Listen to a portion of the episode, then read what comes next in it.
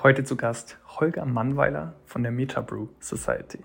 Ähm, und wir machen jetzt am Freitagnachmittag tatsächlich auch in Weißenstadt eine Informationsveranstaltung für die Meinungsbildner aus der Bevölkerung. Eine eigene Brauerei zu kaufen wäre ja auch schon ohne das Thema NFTs zumindest mal mutig. Ähm, dass Holger und sein Team das mit dem Thema NFTs machen, ist umso mutiger. Denn sie wollen wirklich eine Brauerei mithilfe von NFTs finanzieren, als auch das Bier produzieren, Utilities damit verknüpft, Communities damit verknüpft, etc. pp. Mm, und äh, waren damit unter anderem auch schon im Handelsblatt. Und wir haben mal so ein bisschen Licht ins Dunkel gebracht, was hat es eigentlich mit dem Projekt Aussicht, warum machen sie das Ganze und welche Fallstricke lagen eigentlich auf dem Weg. In diesem Sinne, viel Spaß mit Holger. Holger, moin. Ja, hallo, ja, ja. freut mich. Wie geht's ähm, dir? Ja, sehr, sehr gut im Prinzip, ähm, bis auf eine, bis auf eine Erkältung, die mich die letzten Tage heimgesucht hat. Man hört es vielleicht auch ein bisschen an der Stimme. Ähm, deswegen kann es sein, dass man zwischendurch hier auch Schnäuzgeräusche hört aus meiner Richtung. Aber ansonsten ähm, kann ich nicht klagen. Ist eine spannende Zeit. Ähm, wir gehen auf den MINT zu und ähm, insofern kann ich mich nicht beklagen. Ich finde, wir müssen das mal aufrollen. Ähm, ich habe witzigerweise das erste Mal von eurem Projekt gehört über das Handelsblatt, äh, was mich ehrlicherweise ah, ja. ge gewundert hat, weil ich eigentlich ein bisschen tiefer in dem Space bin. Aber äh, kurz von vorne angefangen, du bist irgendwann aufgewacht und hast gedacht, ich tokenisiere eine Brauerei. Ja, nicht, nicht ganz. Also wir sind tatsächlich ein, ein Team ähm, von sieben Gründern. Ähm, der, der Kern dieser sieben, wir kennen uns seit, seit vielen, vielen Jahren, seit über zehn Jahren, machen seit über zehn Jahren Geschäfte miteinander und, ähm, und daraus sind Freundschaften auch entstanden. Und ähm, wir sind alle ähm, in dieser Konstellation ähm, Bierliebhaber, Hobbybrauer und, ähm, und, und auch alle Unternehmer. Und wir saßen also tatsächlich zum Ende letzten Jahres ähm, zusammen und dann kam irgendwie dieses Thema NFTs auf. Mhm. Blockchain, NFT, Krypto und so weiter. Und wo geht das Ganze hin? Und was haben wir für Erfahrungen gemacht? Und was würden wir anders machen? Was würden wir besser machen? Und, ähm, und wir haben alle festgestellt, dass, dass wir tatsächlich auch alle irgendwelche Erfahrungen schon gemacht haben im Bereich, also sowohl mit Krypto ähm, als auch mit NFTs, mhm. dass wir alle überwiegend schlechte Erfahrungen gemacht haben. Und zwar, ja, natürlich ist da auch mal eine gute Erfahrung dabei, aber wir sind alle nicht so tief, also ich meine, wir haben alle irgendwie ein, ein Tagesgeschäft, das heißt, wir ja. waren auch alle nicht so tief in dem Space drin, dass wir den Informationsvorsprung hätten haben können, den wahrscheinlich die Leute ähm, hatten, die, ähm, die da im letzten Jahr Geld verdient haben. insofern, insofern, haben wir da einiges also versemmelt und, ähm, und sind da teilweise in Projekte reingegangen, wo man auch sagen muss, irgendwie, wenn man da mit klarem Verstand mal drüber nachdenkt, was einem da irgendwie aufgetischt wurde, ähm, hätte man das nie und nimmer gemacht. Ne? Aber dann ist diese ja. bunte FOMO, ja, und dann dann denkt man, ah komm, und ähm, ja, das, das probiere ich jetzt auch mal aus und dann gehe ich mal mit rein. Und, ähm, und dann waren also solche Sachen dabei, wie am Tag nach dem Wind war das Team verschwunden. Naja, diese, Keine ja, Kommunikation mehr, ja. Und, ähm, und, und dann gucken wir mal ein bisschen genauer und dann war halt auch vorher irgendwie so das Versprechen war, ja, wir bauen eine Community und wir machen wir machen eine ganz coole Vision ähm, im Metaverse. Aber alles hm. irgendwie nicht konkret und irgendwie schwammig, ja, und, und, und die Leute nicht doxt, ja, hast keine Ahnung, wer dahinter steht. Hm. Und, und also da kann man ja eigentlich nicht bei klarem Verstand in sowas rein investieren. Hm. Aber wie, wie auch immer, also wir, wir, wir waren da neu in diesem NFT-Bereich, wir haben uns da verleiten lassen ähm, haben da mitgemacht. So ging es wahrscheinlich vielen, ähm, die da letztes Jahr irgendwie mit reingerutscht sind. Ähm, und ja, und dann haben wir überlegt, was würden wir eigentlich anders machen? Und dann war relativ schnell klar, dass wir, wir alle der Meinung waren, dass das nächste, der nächste Schritt, der muss eigentlich dahin gehen, dass die Utility greifbar wird, dass die Utility mhm. nicht einfach nur eine Vision ist, sondern dass die Utility ein Business Case ist, ein Businessplan. Ja, dass da was steht, was Leute nachvollziehen können, was klar quantifiziert ist, klar ausgesprochen ist, wo man, wo die Leute, die dahinter stehen, man weiß, wer die sind. Ähm, und die präsentieren de facto einen Businessplan und der NFT ist ein Vehikel, um so eine Art Crowdfunding oder Crowdinvesting zu machen. Eigentlich mit dem Vorteil, dass ähm, im Vergleich zum klassischen Crowdinvesting oder Crowdfunding der NFT einfach liquide ist. Ja. Das heißt, ähm, der Investor kann sich entscheiden, eben den NFT wieder zu verkaufen am Sekundärmarkt. Und man hat vor allen Dingen auch sofort Rückmeldungen ähm, zum Erfolg des Projektes, dadurch, dass es ja so eine Art Marktpreis gibt. Und, ähm, und das fanden wir eigentlich ziemlich spannend. Ich fand, äh, ich finde den Satz, den du gerade gesagt hast, total interessant zu sagen. Wir sind eigentlich kein, oder ich, ich habe es so für mich verstanden, du hast nicht eins gesagt, aber wir sind eigentlich kein NFT-Projekt, sondern wir sind ein Unternehmen, das NFTs nutzt. Ich finde, das ist ein ja. ganz, ganz wichtiger Shift zu sagen, äh, es muss auf realen auf einem realen Business Case, auf einem quantifizierbaren Business Case beruhen, damit sich sowas eben langfristig auch lohnen kann. Äh, du hast Ende 21 gesagt, war so der, der Auftakt der Reise. Was hat dich gecatcht ja. oder was hat euch gecatcht, wenn es doch so negative Erfahrungen waren? Naja, also wir, wir glauben oder wir haben damals schon auch gesehen, dass also dieses ganze Thema Blockchain und die ähm, Decentralized Finance, das, das hat das Potenzial, Industrien aus den Angeln zu heben. Ja, mhm. ähm, das hat das in das Potenzial vielleicht, also dieses ganze Web 3-Thema, also alles, was damit zusammenhängt, das ist aus unserer Sicht eine Revolution, die wird ähm, viel umfassender, viel umfangreicher und viel größer, als wir das mit dem Internet ursprünglich mal hatten.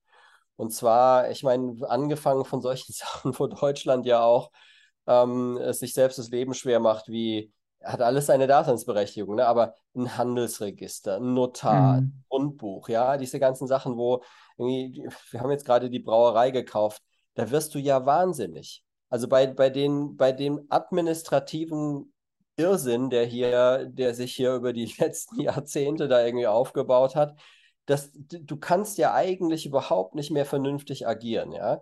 In den USA wird jeder Unternehmensbeteiligungsvertrag inzwischen per DocuSign oder sonst irgendwas mhm. beschlossen. Ja?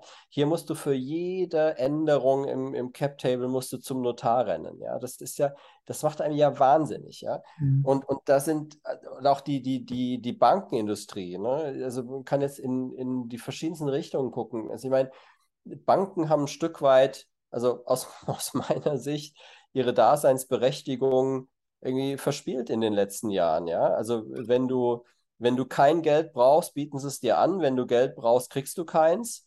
Ähm, das ist also diese, diese ja, es, es, ist doch absurd, oder? Ich meine, als junges Unternehmen, wenn du eigentlich Finanzbedarf hast, dann, gut, dann läufst du durch die Ratingmaschine und dann sagen alle, na, früher gab es da mal noch einen Bankberater, mit dem man sprechen konnte. Heute entscheidet da weitgehend die Maschine und dann heißt es, ja, nee, funktioniert leider nicht. Ne? Also mhm.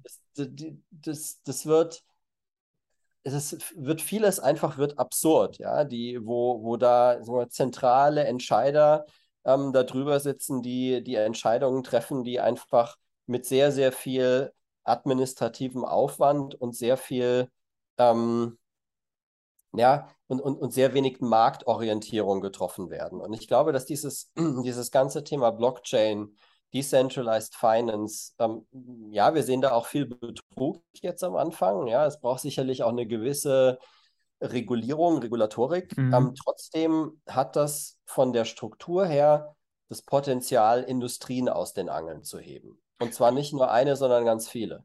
Du hast es jetzt und, äh, ja? insbesondere auf den Bürokratieabbau äh, gemünzt und den Abbau von Intermediären. Äh, würdest du das auch als Kern der, der, dieser Revolution bezeichnen? Ja, das ist genau. Der Abbau von Intermediären, ähm, mhm. Bürokratieabbau, auch Transaktionsgeschwindigkeit. Ja, mhm. ich meine, es, es gibt, ähm, ich meine, heute egal ob Börse oder Bank, ja, die Bank macht irgendwie am Freitagnachmittag um 16 Uhr zu und am nächsten ähm, Montag irgendwie um 9 Uhr wieder auf. Und, ähm, und wenn du eine Überweisung machst, ähm, von, von hier irgendwo nach in die USA, was ja relativ einfach ist, dann dauert es im schlimmsten Falle 48 Stunden, ähm, bis die Kohle angekommen ist. Ja? Mhm. Das ist ja alles, wir sind 2022, das mhm. ist ja alles nicht mehr zeitgemäß. Ja? Also warum muss ich für eine Transaktion, wenn ich mir freitags nachmittags überlege, ich mache eine Transaktion, warum muss ich warten bis zur nächsten Woche Mittwoch, ähm, bis die Kohle dort ist, dass ich die Transaktion abschließen kann? Das macht einfach keinen Sinn. Und, ähm, und insofern, ich glaube, dass auch einfach dieses Thema Transaktionsgeschwindigkeit, Transaktionssicherheit, ähm, mhm. ähm, dass, dass da einfach sehr, sehr viel, sehr, sehr viel möglich ist. Wie stehst du zu der, äh, sorry, wie stehst du der Nachhaltigkeitsdebatte? Weil wenn ich über Transaktionen nachdenke, ist in meinem Kopf immer so diese Grafik, wie gemessen wird, wie viel eine Transaktion in Energie auf der Blockchain kostet versus äh, Centralized Systems. Wie stehst du dazu? Naja, also ich, ich glaube mal, dass, dass, dass auch das, also die Technologie fängt irgendwo, irgendwo mal an, ja, und das ist ja ein Thema, was auch adressiert ist.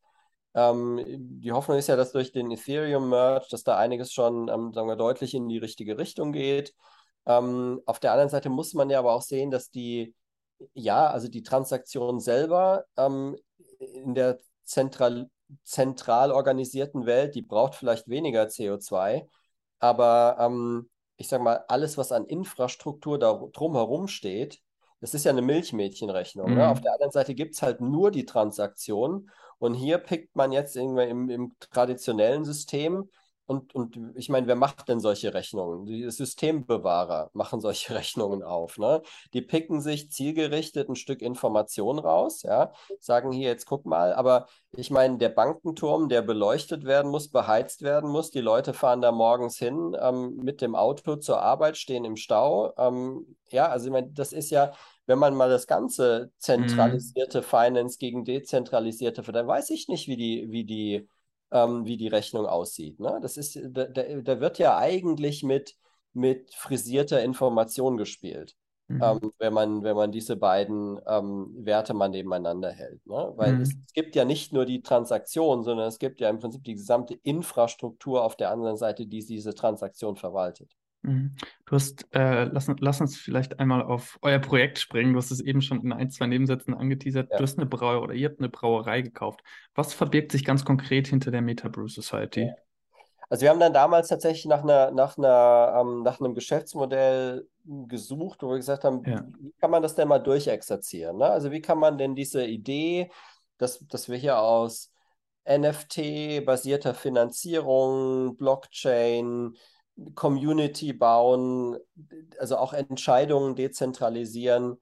Ähm, wie, kann, wie, kann man, wie kann man da mal so ein, so ein Case bauen? Also was, was könnten wir denn beitragen, um da ähm, den nächsten Schritt zu gehen, ja, mhm. um, um da einfach neue Türen aufzustoßen.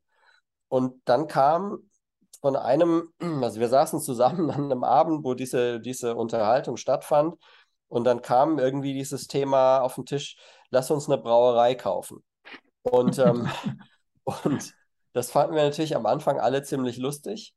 Und je später der Abend und ähm, je nebliger die Gedanken, desto mehr haben wir da also Visionen gesponnen, ja. Und ähm, so am nächsten Morgen mit klarem Kopf, ja, ging dann so der eine Anruf nach dem anderen da rum und sagte, das, was wir da gestern Abend überlegt haben, ähm, ist das jetzt eine Schnapsidee oder, oder sollten wir uns das tatsächlich mal anschauen? Und wir waren eigentlich alle so der Meinung, naja, ähm, also es ist zumindest interessant genug, dass wir da mal genauer reinschauen. Ja. So, und dann haben wir angefangen, ähm, unsere Hausaufgaben zu machen, indem wir erstmal geguckt haben, was kostet denn eine Brauerei? Also findet man überhaupt eine Brauerei? was kostet denn eine Brauerei? Ja. Ja, also was muss man denn da in die Hand nehmen? Dann haben wir uns angeguckt, wie, also was sagt denn die Regulatorik? Also wir haben Rechtsgutachten ähm, erstellen lassen, ja, wo, wo, wir, wo wir versucht haben zu verstehen, ähm, was darf man denn? Ja, also darf ich da Anteile vergeben oder darf ich das gar nicht? Da kam eben relativ schnell ein, nein, wir dürfen überhaupt keine Anteile vergeben. Ne? Das sind Financial Securities. Ich müsste hier ähm, in Deutschland müsste ich ein BaFin-Prospekt machen. Ähm, muss das Ganze natürlich von der BaFin dann auch abnehmen lassen. Ähm, habe dann im Zweifelsfall auch fortlaufend die BaFin an der Hacke. Mhm. Ähm, ja, das, das, das macht einen administrativen Aufwand, den will man gar nicht. Und wenn man in die USA geht, dann ist es sogar hart illegal, weil das wird dann sofort als Financial Security eingestuft. Wir haben mhm. keine Lizenz, also geht also gar nicht. Ja? Wir müssten uns einen Emissionär nehmen, dann, dann kommt man da relativ schnell in die Richtung Börsengang, dann wird das halt ja. echt schön. Ja? ja? So, das haben wir dann äh, relativ schnell verstanden. Dann mussten wir anfangen umzudenken. Also was, was geben wir den, den NFT-Haltern? Also Anteile geht nicht. Also äh, what else? Ja, also wie, wie können wir die, die Leute teilhaben lassen an, an, dieser, an dieser ganzen Sache? Und ähm, dann die, der steuerliche Aspekt. Ne? Muss ich auf ein NFT, muss ich da Umsatzsteuer abführen oder nicht? Ähm, unter welchen Umständen muss ich Umsatzsteuer abführen? Wie sieht das mit dem, mit dem Bier aus? Ja? Wie sieht es wie sieht es aus, wenn ich jetzt heute einen großen Betrag einnehme, aber über drei Jahre lang verteilt halt Bier liefere oder fünf Jahre oder zehn Jahre verteilt Bier liefere? Ähm, wie behandle ich das buchhalterisch, dass ich nicht am Anfang da gleich mal irgendwie, ähm, irgendwie ein Drittel an Steuer abführen muss und dann hinterher laufe ich mein Geld hinterher, um, um dann die, die Utility bedienen zu können. Mhm. Das waren also Themen, die, die haben wir anfangs geklärt. Und als wir überall gesehen haben, naja, da ist ein Weg, also Deutschland macht es, macht es ähm, den NFT-Gründern nicht ganz einfach, aber es ist überall, wo ein Wille ist, ist überall ein Weg. Mhm. Und, ähm, und als es dann klar war, wie das aussehen könnte, haben wir gesagt, so, jetzt, jetzt äh, muss es zum Schwur kommen. Ja? Machen wir es oder machen wir es nicht? Und dann haben wir eigentlich alle gesagt, das wäre eigentlich schade, wenn wir es nicht machen würden, ja. weil ähm, Brauerei besitzen wollten wir immer schon mal. Und, ähm, und jetzt ist die Gelegenheit hm. da. Ja, mega. Äh, was darf man? Du hast eben über Rechtsgutachten gesprochen, dass die Anteilslogik nicht aufging, weil du im, im BaFin-Bereich bist. Was kann man stattdessen machen? Na gut, wir, das, letztendlich sind das Ganze jetzt, also mal, wenn man es mit, mit, einer deutschen Nomenklatur versehen würde, würde ich sagen, es sind Wertmarken. So, so mhm. steht es ja auch im Handelsblattartikel geschrieben. Das ist genau richtig eingeschätzt.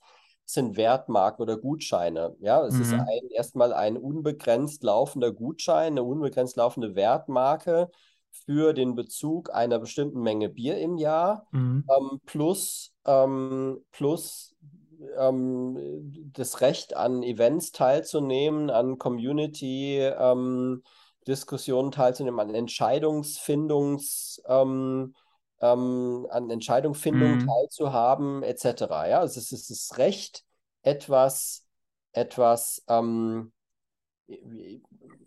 ja, ein Erlebnis beziehungsweise einen reellen Gegenwert zu erhalten über eine definierte, möglicherweise auch undefinierte Zeitperiode. Mhm, okay. Also so ist es dann am Ende. Und, ähm, und dieses Thema mit der Erfolgsbeteiligung, ja, wir, also unsere ursprüngliche Idee, die, die soll schon, die soll schon auch noch stehen. Wir wollen schon auch Wege finden, wie wir die NFT-Halter am Erfolg des Unternehmens, mhm. das wir ja führen werden. Ja, es geht ja auch nur auf. Also die, die, der, der MINT-Preis deckt die ersten drei Jahre Utility. Und weiter geht es dann eben tatsächlich nur, wenn wir bis dahin in der Lage sind, ein profitables Unternehmen zu führen oder das bis dahin aufgebaut haben. Ähm, da haben wir auch ein paar Ideen dazu, natürlich, wie das erfolgen soll. Da gibt es eben tatsächlich einen Businessplan, ja, wie wir, wie wir das erreichen wollen. Und wenn wir das erreichen, dann geht es eben, dann geht es eben über diese drei Jahre hinaus. Und mhm. wir wollen schon, dass unsere NFT-Halter auch am Erfolg des Unternehmens teilhaben, aber nicht in der Form, also wir können jetzt nicht sagen, ihr bekommt x Prozent Dividenden oder, ja, also das, das dürfen wir nicht sagen, weil dann könnte irgendjemand investieren mit der Erwartung eines mhm. finanziellen Returns. Und das muss, müssen wir auf alle, unter allen Umständen vermeiden. Ja, es ist die Erwartung, Bier geliefert zu bekommen, an Events teilzuhaben, etc. Und wenn wir uns dann irgendwann entscheiden, ähm, die, wenn die Firma profitabel ist und wir uns dann entscheiden, einen Teil der, der Profits in irgendeiner Form der Community zu, zugutekommen zu lassen oder zugänglich zu machen, dann ist es unsere Entscheidung. Und dann sind wir quasi in der mhm. Hinsicht sind wir. Das heißt, die Brauerei funktioniert mittelfristig auch wenn wir über Umsatz und Gewinn sprechen, unabhängig von den NFT-Holdern. Es ist wirklich ein Unternehmen, das, ja. ich sag mal, an Retail, also an Lebensmitteleinzelhandel, vielleicht an, Brau ja. äh, an, an Restaurants und Co. liefert. Genau. Okay. Also das muss sogar sein, weil sonst können wir über die drei Jahre hinaus eben nicht die Utility weiterliefern. Also ne, 6000 NFTs wenn wir die irgendwann alle ausverkauft ähm, haben sollten, dann sind das 6000 mal circa 200 Dosen Bier im Jahr. Dann sind wir bei 1,2 Millionen Dosen Bier im Jahr. Das muss ja irgendjemand bezahlen. Und, ähm, und das ist in den ersten drei Jahren eben über die, ähm, über die, ähm, ähm, über, über den MINT-Preis gedeckt. Ja. Aber sozusagen ist dann quasi, der MINT ist so eine Art Anschubsfinanzierung, wie ein klassisches, ja, ja also Venture Capital nur mit dem, oder wie ein klassisches Crowdfunding natürlich, nur mit dem Unterschied, dass hier eben keine Unternehmensanteile vergeben werden, sondern hier wird quasi mit, mit, ähm, mit, mit, einem, mit einem trinkbaren Gut bezahlt. ich finde äh, Was in meinem Kopf die ganze Zeit rumgeistert, ist die Umdeutung von NFTs weg vom Marketinginstrument hin zum Finanzinstrument. Also wirklich zu sagen, das, das beinhaltet beide Facetten bei euch, ganz, ganz klar. Ja. Aber es ist eben nicht nur eindimensional, hey, ich bin Teil von ein bisschen Community und, und ne, ist alles schön und wir können uns austauschen, wir sind in geschlossener Discord und der ist token-gated, sondern wirklich als, als eine Art Finanzinstrument vom Crowdfunding über dann die Stimmrechte, wie bei, bei Aktien, die ich dann über den Zeitverlauf habe und potenziell, perspektivisch, dann auch noch im weiteren Maße monetär profitieren kann von den Erlösen, die dieses Business, was ich ja aufge, äh, geholfen habe aufzubauen, letztendlich abwirft. Genau, genau. So das, das ist die Idee. Und das, also, wenn ich ganz ehrlich bin, ähm, anders geht für uns auch das Ganze gedanklich nicht auf. Also, nachdem wir mal angefangen haben, uns mit den Geschäftsmodellen äh, dieser NFT-Projekte zu beschäftigen, in die wir im letzten Jahr da investiert haben, ähm, kommt man da relativ schnell irgendwo an einen, an einen Punkt, ja, wo man sagt, Error, ja, also das, das geht nicht auf, ja, also wenn, wenn man in dem Moment, wo man klar kommuniziert und auseinander nimmt, was hier versprochen wird für ein bestimmtes Investment, muss jeder, der klar entscheidet, der faktenbasiert entscheidet, mhm. relativ schnell sagen Error.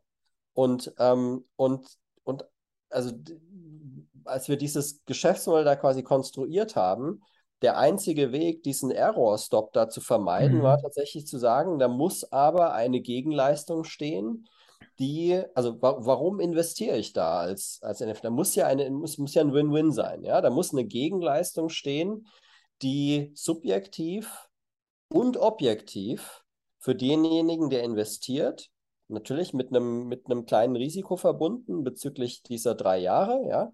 Ähm, aber so zu stricken, dass sie sagen, selbst der Worst Case, selbst drei Jahre, ähm, da darf eigentlich keiner sagen können, es war ein Scheißdeal. Mhm. So, da müssen die Leute eigentlich sagen, ähm, es war ein guter Deal und ich habe eine Menge Spaß gehabt. Ja. ja. So, und wenn das Ganze über die drei Jahre hinausgeht, dann muss eigentlich jeder sagen können, war ein, war ein geiler Deal. Ja. ja so, so haben wir das versucht quasi zu bauen. Mhm, verstanden. Und du hast eben ähm, auch genannt, irgendwann mal ausverkauft. Das heißt, also ich höre raus, ihr brecht auch mit diesem typischen, ich muss innerhalb von drei Stunden ausverkauft sein. Naja, ich, also in dem Sinne, wir haben, wir haben diese Diskussion ein paar Mal gehabt, ne? Und du glaubst mhm. nicht, wie viele Experten in Anführungszeichen aus dem Space einem sagen, nee, viel zu teuer, viel zu viele, im jetzigen Markt geht es gar nicht, geht gar nichts. Und, und, ähm, und, und wenn jemand, wenn jemand irgendwie mintet und verkauft dann nicht aus, dann hat das Ganze, dann hat das Ganze im Prinzip schon ja diesen Malus eben weg, ne? Mhm. Und da kommt man quasi nie wieder raus, ist gebrandmarkt, ne? Als, als irgendwie ist nicht erfolgreich. Ähm, wir sehen das eigentlich komplett anders. Ähm, das, das hier, also wir sind, wir haben ja irgendwann mal, also der ursprüngliche Gedanke war ja mal, wir minten und dann, dann kaufen wir quasi mit dem Mintergebnis, kaufen wir eine Brauerei. Ja. Und, ähm, und da wurde uns dann relativ schnell klar, und das hat uns auch unsere Community klar gemacht, dass in der derzeitigen Marktsituation funktioniert das nicht. Das geht nicht, ähm, also wir, wir können nicht das Risiko, ob es dieses, mhm. dieses Projekt überhaupt geben wird, auf den Einzelinvestor abwälzen. Mhm. So, weil was dann passiert ist, sitzen alle da, warten, bis diese Threshold, die man braucht, dass das Ganze stattfindet, wie es ja beim Crowdfunding auch ja. ist, ja, dass diese Threshold genommen wird und wenn dieses Threshold nicht erreicht wird, und dann, dann funktioniert das Ganze halt nicht. Aber was ist quasi mit denen, die trotzdem investiert haben, dann ist die Threshold gerissen, ja, was passiert mit der Kohle? Ne? Also klar, wenn ein Crowdfunder dazwischen ist, dann kann er sagen, der tut das auf ein Treuhandkonto und dann wird das Ganze wieder zurückgezahlt. Das ist halt der Vorteil tatsächlich in dem Falle der zentralen ähm, Organisation. Hier sind wir dezentral, das heißt, die Leute überweisen uns die Kohle. Und wenn wir am Ende sagen, oh sorry, ja, ähm, hat nicht mhm. gereicht, aber wir zahlen nicht zurück, ne? dann ist es zwar Betrug, aber dann müssen die uns halt alle erstmal verklagen. Mhm. Ja, also Vorteil ist ja, man weiß, wer wir sind, ja. Aber, aber trotzdem, ne? Also da fragen ja. natürlich viele, was passiert dann mit meiner Kohle? Deswegen haben wir gesagt, wir drehen das Ganze, wir drehen diese Logik rum.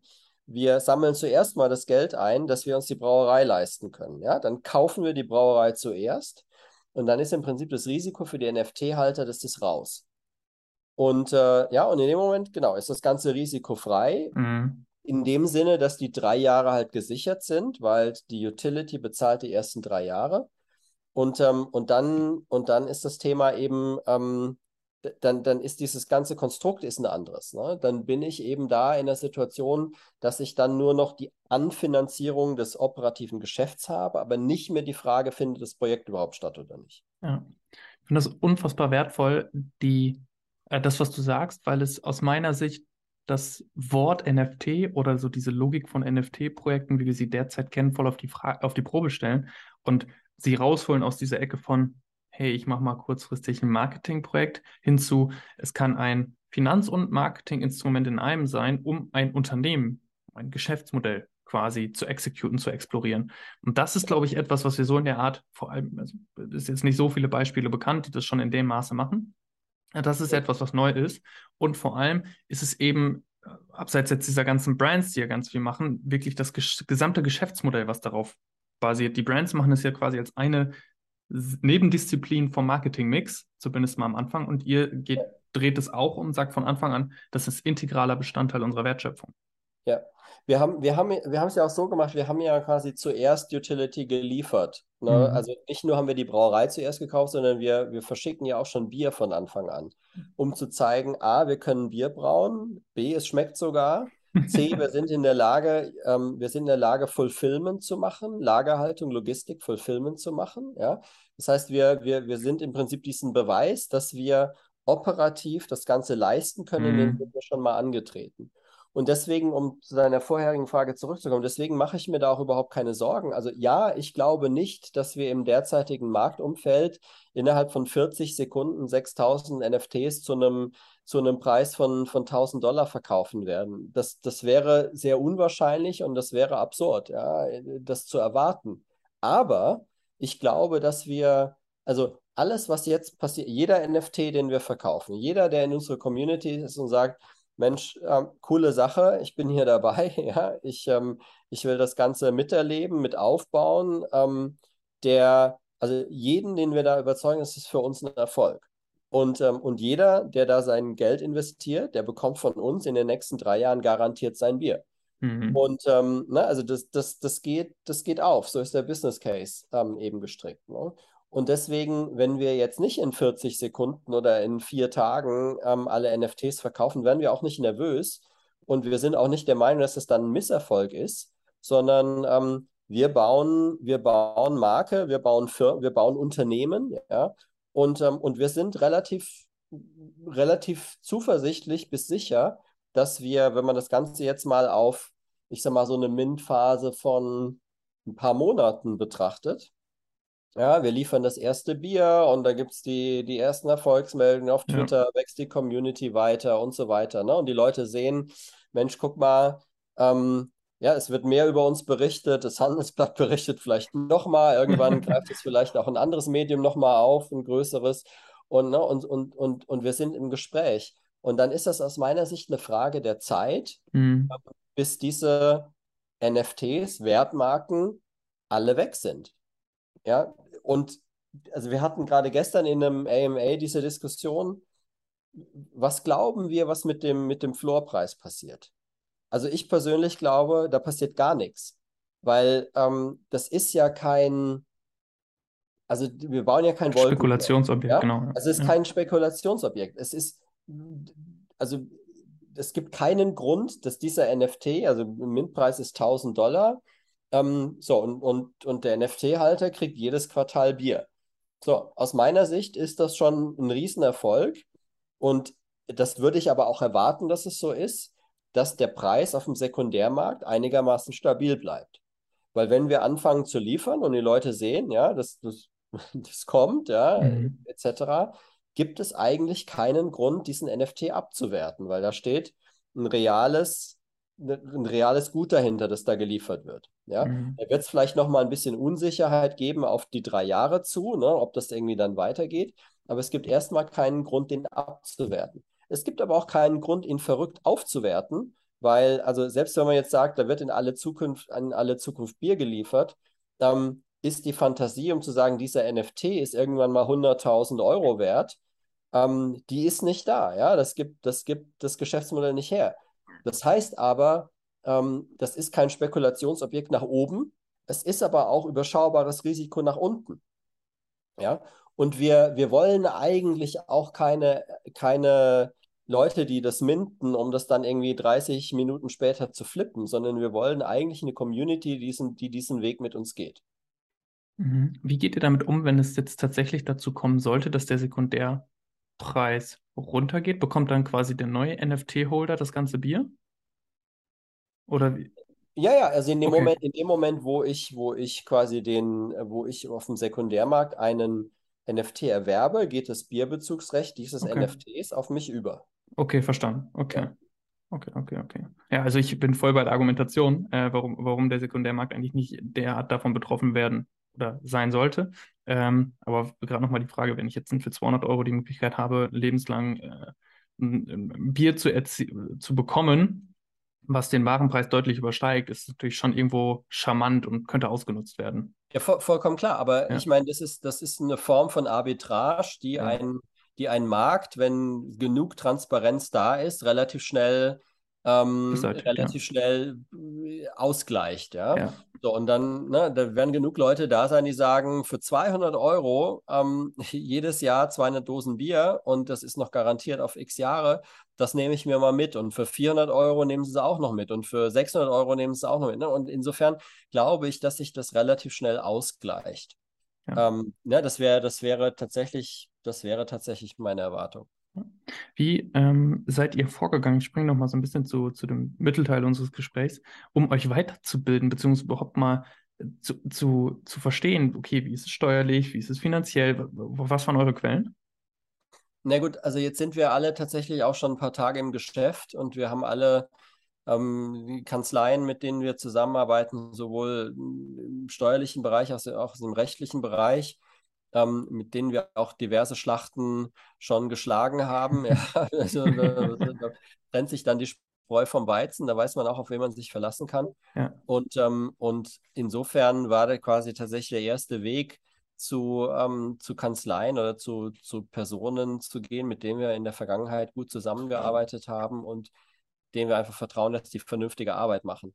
Verstanden, und ähm, okay. insofern ist das jetzt erstmal zu sagen, ich brauche mal eine Einschätzung, das und das haben wir vor, das ist tatsächlich erstmal ein Anruf. Mhm. Ähm, ja, und dann, klar, dann muss man sich über Budget unterhalten, ja, also wie viele, wie viele Tage, Stunden, Tage, sonst irgendwas stecken wir da rein. Ähm, aber wir haben dann, also gerade auf der rechtlichen Seite haben wir ein relativ umfangreiches Gutachten, mhm. ähm, weil es uns dann natürlich auch wichtig war, dass wir da jetzt nicht irgendwie ähm, das anfangen und dann irgendwann feststellen, ähm, das geht so eigentlich gar nicht oder irgendwas machen, wo wir ähm, das nächste Mal bei der Einreise in die USA verhaftet werden. Ja. Das, das ist auch unangenehm. Ja, hat, glaube hat keiner von uns ähm, Interesse dran. Nee, das glaube ich. Und jetzt haben wir, äh, oder war dieser besagte Abend, wo die Idee geboren wurde, irgendwie Ende 21, habe ich verstanden? Ende jetzt, 21, ja. Genau, haben wir September 22. Ähm, es dauert dann doch länger als wahrscheinlich gedacht, oder? Nee, wir haben im April so richtig angefangen. Also im okay. April fing die, die Entscheidung, sagen jetzt, jetzt ziehen wir es durch. Ähm, das vorher war tatsächlich, also wie gesagt, Rechtsgutachten, Steuergutachten, Brauerei finden, gar nicht so einfach. Ähm, eine, also eine Brauerei finden in passender Kapazität zum, zum vernünftigen Preis, ähm, wo dann auch der, der ähm, frühere Eigentümer auch noch bereit ist, sie zu verkaufen. und auch noch bereit ist, in seiner Familienbrauerei für den Export zu brauen. Glaubt man nicht, aber ist ein Riesenthema. Ja. ja. Also wir haben diverse Brauer kennengelernt, die gesagt haben, nein, also für, fürs Ausland nicht in meiner Brauerei. Das, ähm, das ist okay. seit Generationen hier und wir brauen für die lokale Bevölkerung. In Klammer, wir verdienen damit seit Jahrzehnten kein Geld mehr, aber ähm, wir brauen für die lokale Bevölkerung. ja. Gut, also, ne, also kannst keinen zwingen, irgendwie ein, ein, das Geschäft zu verkaufen. Ja. Ne? Dann haben wir tatsächlich jetzt ähm, die Brauerei Michael da in Weißenstadt gefunden, wo, ähm, wo wir von Anfang an auch das Gefühl hatten, da ist eine Offenheit da dem gegenüber, was wir da machen. Es ist ja, glaube ich, jetzt erstmal für jemanden, der aus der klassischen Brauindustrie kommt, ja nicht ganz einfach zu verstehen. Ich habe mir das Gespräch vorgestellt, wie ihr das so gepitcht habt, was ihr davor habt. ja, also wir machen jetzt auch am Freitag, machen wir, also wir sind natürlich jetzt, waren jetzt, ein, also haben die Brauereis gekauft, waren jetzt ein paar Mal natürlich auch vor Ort, haben auch den Bürgermeister da schon kennengelernt, der auch sehr aufgeschlossen ist der mhm. Sache gegenüber. Ja, die also sagen natürlich, freuen sich, wenn es da weitergeht, wenn da, wenn da ein innovatives Konzept umgesetzt wird. Ähm, und wir machen jetzt am Freitagnachmittag tatsächlich auch in Weißenstadt eine Informationsveranstaltung für die Meinungsbildner aus der Bevölkerung. Ja, also Vereinsvorsitzende, Partei, also Stadtrat, ähm, Gewerbetreibende. Wir haben also 130 Einladungen raus, die lokale Presse. Ähm, wir haben 130 Einladungen rausgeschickt. Ähm, wir wir ähm, laden dann in den Bürgersaal ein. Es gibt natürlich Freibier und, ähm, und wir stellen uns mal vor. Ja. Eine, eine analoge Veranstaltung im Bürgersaal mit den, wie hießen sie? Ja. Äh, Vertreterin der, der Bürger äh, oder den Meinungsführern unter den Bürgern gab es, glaube ich, auch noch, noch nie so in derartigen NFT-Projekten. wahrscheinlich, wahrscheinlich nicht. Ist, ist glaube ich, auch bei den meisten, die irgendwas irgendwie im Metaverse machen wollen, irgendwie nicht notwendig.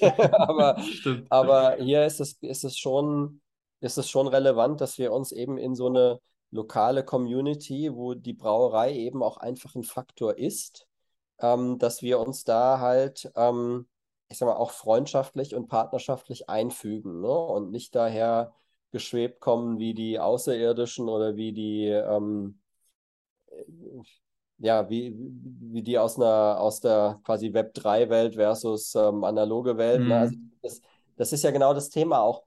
Also dieses ganze Web3-Thema kann ja nur erfolgreich sein, wenn der Mainstream auf dieses Thema irgendwann aufspringt. Und, der, und die Brücke, über die der Mainstream im Moment noch nicht gehen kann, ist Usability.